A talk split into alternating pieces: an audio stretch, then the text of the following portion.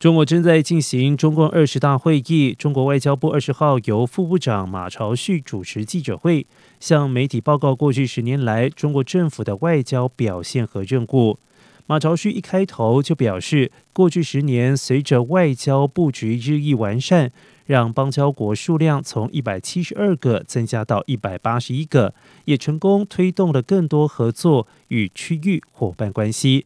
并且表达捍卫国家主权，声称过去十年接连拿下了台湾的九个邦交国，借此挫败反华势力的干预和抹黑。